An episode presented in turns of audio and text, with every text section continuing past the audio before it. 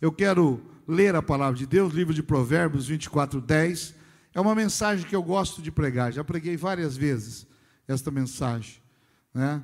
Nosso irmão Jaftel, que anota tudo, já deve até ter anotado essa mensagem. A Tuca, já deve, porque eu sei que vocês anotam as mensagens. Mas eu gosto de pregar, irmãos, porque o pregador, ele prega para si. Ele prega para si. Às vezes a gente acha que está pregando para outro, mas Deus está falando com a gente. E eu gosto de pregar para me lembrar de como eu devo me posicionar diante de Deus nos dias de luta. Provérbios 24, 10, um versículo apenas que diz assim: Se te mostrares frouxo ou fraco no dia da angústia, a tua força será pequena. Diga comigo: se te mostrares frouxo ou fraco no dia da angústia, ou da luta, pequena será a tua força. Um versículo tão pequeno como esse nos ensina tanta coisa. Primeira realidade que nós vemos neste versículo, primeira verdade que eu vejo neste versículo, eu vou falar de três verdades incluídas, embutidas neste versículo. Hoje estamos na corrente das três batidas na porta da graça. Então eu vou falar de três verdades neste pequeno versículo. Se você, se eu, se nós, se a igreja, se quem está em casa, se o governante, se a pessoa se mostrar fraca no dia da luta, pequena será a sua força. Eu tenho um cachorrinho muito pequenininho lá em casa, mas é um cachorrinho que não faz amizade com ninguém. E às vezes entram homens fortes lá em casa e aquele cachorrinho pequenininho, bem pequenininho, ele encara aquelas pessoas e ele começa a rosnar e tal ferocidade que aqueles grandes homens, eu já vi homens grandões que estavam em casa, amigos meus, sair correndo pela porta e ele vai para cima. Coitado, o dentinho dele está até molinho já, nem, nem morde. Mas a ferocidade, ele se mostra forte, ele vê aquelas pessoas grandes e ele vai para cima. E olha, todo mundo que vai lá em casa, viu, já prendeu o cachorro. Quem vê diz que é um grande cachorro. A Bíblia fala de três verdades neste versículo que nós lemos. A primeira verdade, o dia da angústia, o dia da luta existe. Se te mostrares fraco no dia da luta, pequena será a sua força. O dia da angústia, ela existe. Existe para ricos, existe para pobres, existe para solteiro, existe para casado, existe para crente, para não crente existe para o empresário, existe para o empregado, existe para o governante, maior governante da nação, ele tem dias de angústia. E a pessoa mais simples da nossa terra também terá dias de angústia. Essa é a primeira realidade, a primeira verdade que eu vejo neste versículo. Como pode ser o dia da angústia?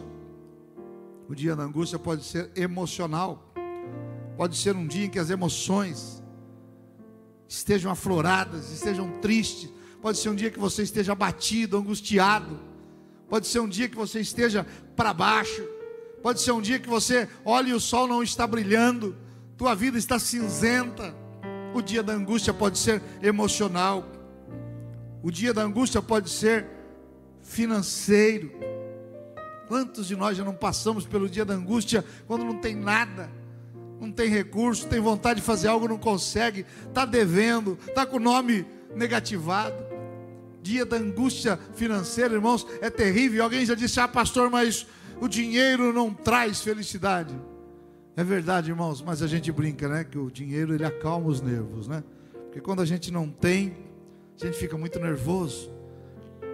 E parece que quando tem, a gente consegue melhorar um pouco mais dá uma autoestima. O dia da angústia pode ser financeiro e todos nós já passamos por isso. Precisávamos, não tínhamos, queríamos comer aquilo, não dava. Eu lembro quando né, a gente ia pequeno na padaria e ficava olhando aqueles doces que às vezes a gente, o pai não podia comprar. Era uma alegria quando meu pai trazia uma tubaína e a gente fazia um furinho com prego e ficava o dia inteiro tomando aquela tubaína um pãozinho aquilo era maravilhoso. Tempo de muita luta financeira. O dia da angústia pode ser financeiro. O dia da angústia pode ser familiar. Quando nós até estamos bem, mas se alguém da nossa família não estiver bem, a gente sofre. Sofremos com os pais, sofremos com os filhos, sofremos com parentes próximos. E olha, a nossa dor ela é sempre maior. Como eu disse também domingo, Jesus veio ao mundo, se fez homem, para que ele pudesse sentir a nossa dor, porque eu não consigo explicar para outro a dor que eu estou sentindo. Cada um tem a sua própria dor. Quando a gente vê tantas pessoas perdendo vidas, quase 4 mil pessoas perdidas por dia no Brasil nesta pandemia por causa de um vírus. Para se ter uma ideia, quando houve o atentado nas Torres Gêmeas, em 11 de setembro, morreram lá 3.500 pessoas e o mundo se modificou. Invadiram o Iraque, foram caçar Osama Bin Laden. O mundo mudou, a invasão, porque morreram 3.500 pessoas no atentado da Torre Gêmea de Nova York. Só nós aqui no Brasil estamos perdendo a cada dia quase 4 mil pessoas. Vejam que angústia.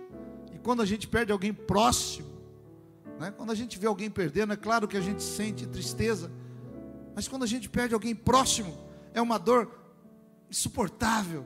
O dia da angústia existe na família. Quando alguém da família dá uma notícia ruim, talvez usando drogas, talvez preso, talvez com doenças. O dia da angústia pode ser um dia de isolamento. A Bíblia mostra vários homens de Deus que estavam isolados em cavernas, na beira de ribeiros. O isolamento é um dia da angústia. E a verdade é que ele chega sem avisar e às vezes nos pega de surpresa. A Bíblia diz que virá como um ladrão que ninguém sabe a hora e acaba nos pegando de surpresa.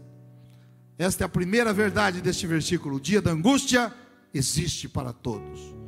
A segunda verdade que eu vejo neste versículo: o meu posicionamento diante da luta é importante e determinante. Diga assim comigo: o meu posicionamento diante da luta é importante e determinante. Salomão, que escreveu este versículo, diz assim: Se eu me mostrar fraco, ele não falou assim, se eu for fraco, porque às vezes, irmãos, que a gente é fraco, mas tem vezes que a gente se mostra fraco. E a Bíblia não, ela nem está dizendo para você ser fraco, ou seja forte, diz, não se mostre fraco, não mostre as suas fraquezas, não se exponha, não se abra. Tem uma canção muito bonita que diz: Não mostre os seus sonhos, os seus projetos, para quem não tem a mesma visão que você. Às vezes você vai falar da tua fraqueza para alguém que você acha que vai te fortalecer e aquela pessoa não quer o teu bem. Então Salomão diz: se você se mostrar fraco, não se mostre fraco. Levante a cabeça. A Bíblia fala da mulher sunamita que tinha um filho morto em casa e ela vai encontrar o profeta e o profeta pergunta para ela: "Tá tudo bem contigo?" E ela diz: "Tá tudo bem." "Tá tudo bem com teu marido?" "Tá tudo bem." "Tá tudo bem com teu filho?" está tudo bem. Que demonstração de força daquela mulher. Ela deixa um filho morto em cima da cama e vai atrás do profeta, mas quando ele pergunta se está tudo bem, ela diz: Está tudo bem. Sabe por quê, meus irmãos, minhas irmãs? Porque ela está confiando que quando ela voltar, o filho vai ser ressuscitado. Nós olhamos para problemas e somos fracos, olhamos para Deus e nos mostramos fortes. Nós olhamos para a dificuldade e ela nos lança no chão. Quando olhamos para Deus, Ele nos coloca de pé. A Bíblia diz que o ímpio cairá e ficará prostrado, mas o justo, ainda que ele caia sete vezes, o Senhor o colocará de pé. Se te mostrares fraco, não se mostre fraco não está ainda do jeito que você quer, mas vai ficar. Não tenho ainda o que eu quero, mas já tenho mais do que eu mereço. Ainda não conquistei tudo o que eu quero, mas eu estou caminhando. Minha família ainda não é de Jesus, mas ela será. Não se mostre fraco. Não deixe pessoas que não, não te ajudam ver suas lágrimas. Se tiver que chorar, chore aos pés do Senhor porque é Ele quem enxuga as tuas lágrimas, é Ele quem te fortalece. Salomão está dizendo assim: ó, não se mostre fraco. Qual tem sido o nosso posicionamento pessoal e como igreja diante dos dias que estamos vivendo? Estou vendo igreja fechando. Estou vendo crente desviando. Estou vendo crente que um dia estava louvando a Deus, hoje está lá cantando o que não presta. Gente que estava tomando ceia, agora está postando, bebendo para todo lado. Estou vendo crente desviando. Sabe por quê, irmãos? Porque no dia da luta, ele está se mostrando fraco. E a Bíblia diz: se os meus justos, meus filhos, se mostrarem fracos, eu não tenho prazer neles. Por isso, meus queridos, ainda que estejamos chorando, a Bíblia diz: aqueles que levam a preciosa semente andando e chorando, voltarão trazendo os seus feixes com alegria. A Bíblia não diz para nós não chorarmos, mas ela manda não parar. Aquele que está caminhando e semeando, mesmo com lágrimas, voltará trazendo o louro da vitória. Você não precisa parar simplesmente de chorar, mas não pare de caminhar. Qual é o nosso posicionamento enquanto igreja? É hora da igreja mostrar que é igreja. É hora das igrejas mostrar que são igrejas, de alimentar o povo, de consolar os aflitos. Porque quando a igreja está lotada, está bonito, todo mundo cantando, é fácil. O difícil é pregar olhando para as cadeiras, às vezes. O difícil é a gente vir com dificuldade. E ainda bem que você está aqui nesta noite. Ainda bem que você veio para adorar a Deus. Você podia ter ficado em casa. Eu podia ter ficado em casa. É mais cômodo. É mais tranquilo. Mas eu quero adorar a Deus.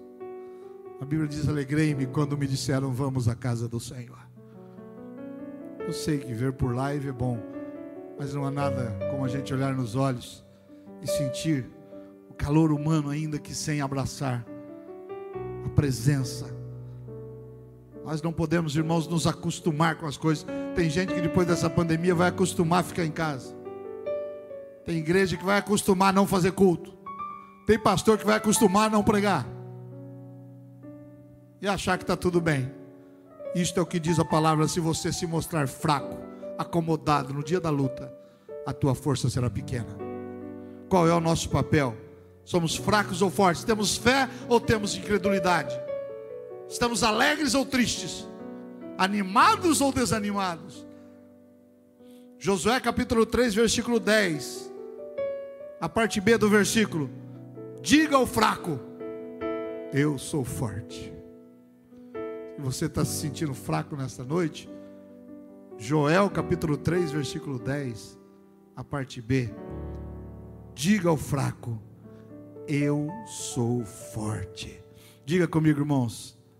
Eu sou forte em Cristo Jesus. Levante a mão bem alto e diga: Eu sou forte em nome do Senhor Jesus. Aí na sua casa diga também e glorifica o nome do Senhor. Essa é a segunda verdade. A minha posição no dia da luta, ela é importante e determinante.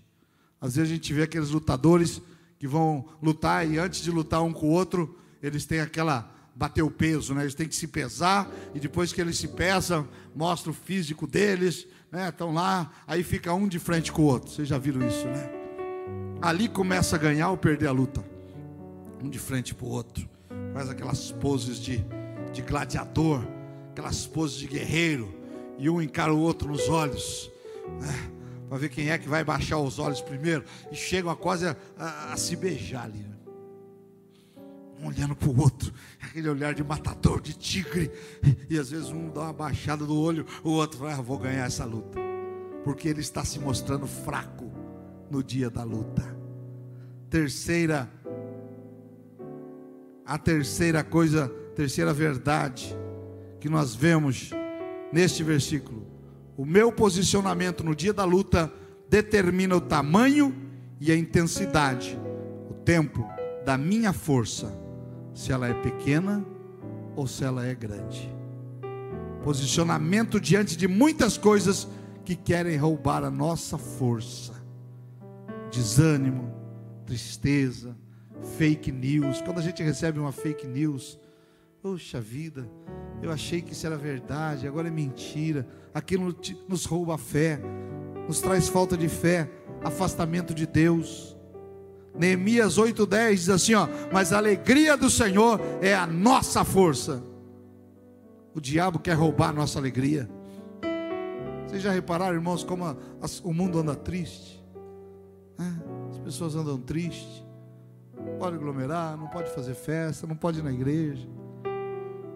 Aí todo mundo, você não sabe se está sorrindo, se está te mostrando a língua, de máscara. O mundo anda triste.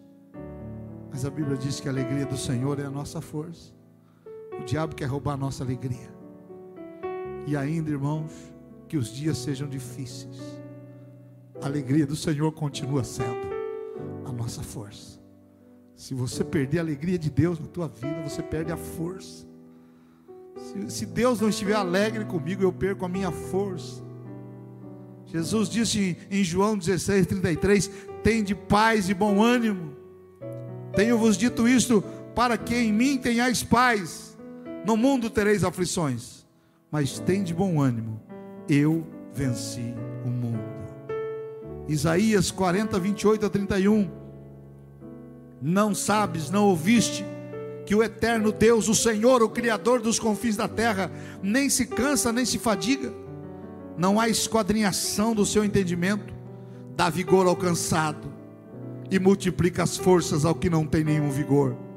Os jovens se cansarão e se fadigarão, e os jovens certamente cairão, mas os que esperam no Senhor renovarão as suas forças, subirão com asas como águias, correrão e não se cansarão, caminharão e não se fadigarão. Aleluia! Esta é a nossa certeza. Não somos fracos, não estamos fracos e não parecemos fracos. Não somos como aquela galinha de Angola, né, que fica, tô fraco, tô fraco, tô fraco, tô fraco. Não. Nós somos daqueles que não retrocedem, mas que continuam caminhando para o alvo, para o prêmio da soberana vocação.